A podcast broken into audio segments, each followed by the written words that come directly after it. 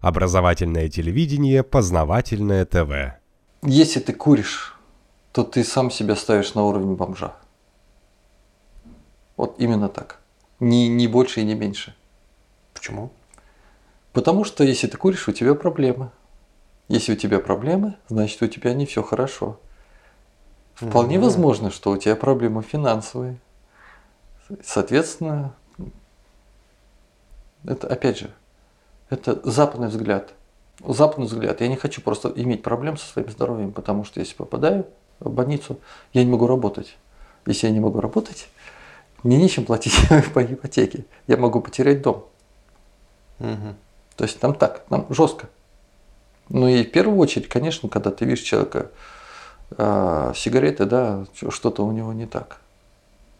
Это придет сюда, я не сомневаюсь. Вы сейчас так интересно рассказали. Вы первый человек, кто мне рассказывает о курении на, на Западе вот с такой вот стороны.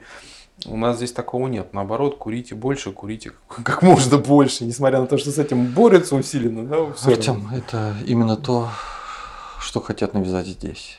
Производители сигарет или, может быть, а, более высокие круги, которые управляют президентами или решают судьбу наций, грубо говоря, да?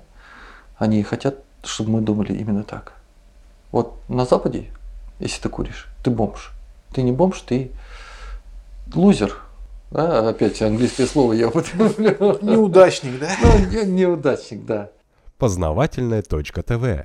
Много интересного.